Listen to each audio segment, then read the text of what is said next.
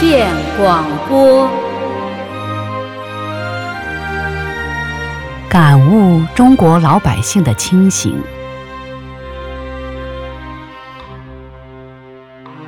大陆现在的人活得越来越清醒了，因为在网上看到了越来越多的禁言和删帖，像最近国内火上热搜的成都 UFO 事件。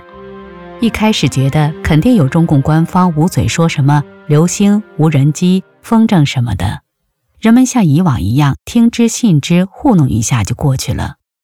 但是出乎我意外的是，发 UFO 视频的人很多。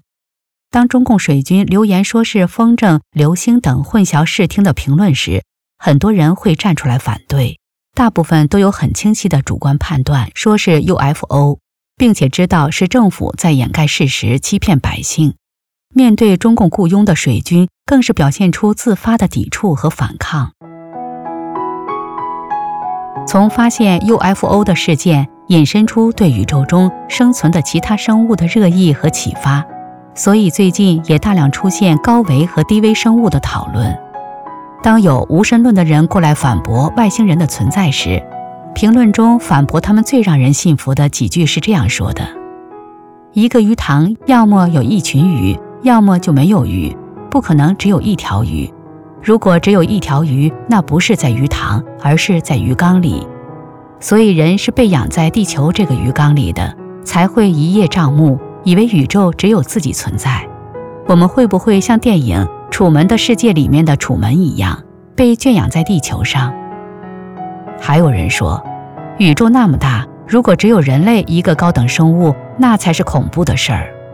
这些评论都获得了很高的点赞和评论支持。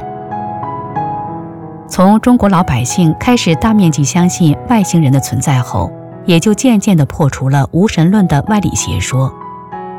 最近几天，有大量的帖子讨论平行时空，就是自己刚知道的消息或做过的事情。瞬间又重新发生一遍等类似的经历，而有几百上千的评论都是在说自己所经历的灵异事件。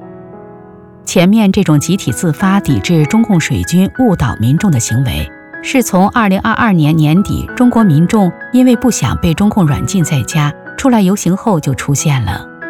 现在大陆老百姓的思想和几年前相比，清醒的不只是一星半点儿，经常是被删帖过后。几千人陆续诱发，直到中共的网警也删不过来，而且时常会看到中共的水军在评论里洗脑发言，被几百上千人骂得体无完肤。另外，现在中国从孩子的喜好开始都发生了很大的改变，小学生从三年级往上的学生，一直到高中生，都在疯狂地迷上盘串，几乎能达到人手一串。因为我是从事教师这一行业。我曾问一个初中学生：“你们为什么这么迷恋这个？你们知道盘串是佛家修炼者的行为吗？”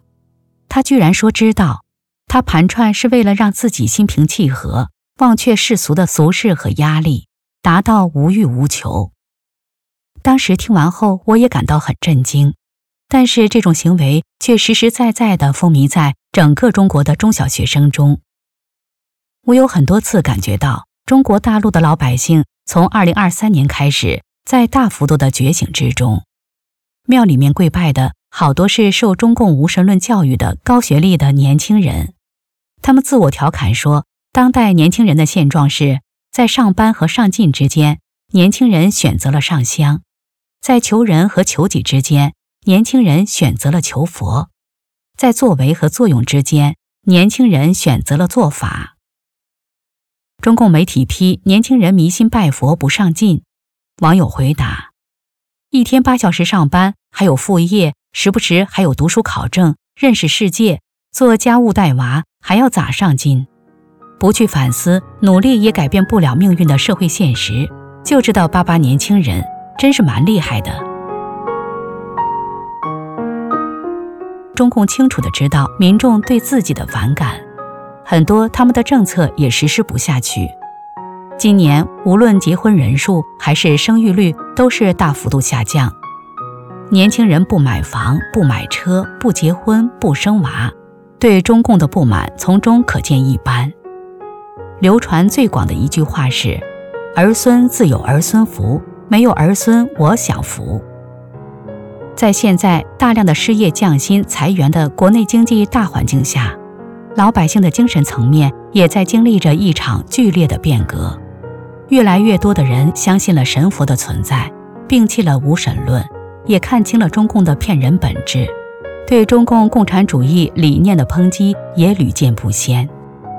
在老百姓清醒的同时，中共和民众的矛盾日益突出，敢说实话的人越来越多，这也许是社会进步的一种现象吧。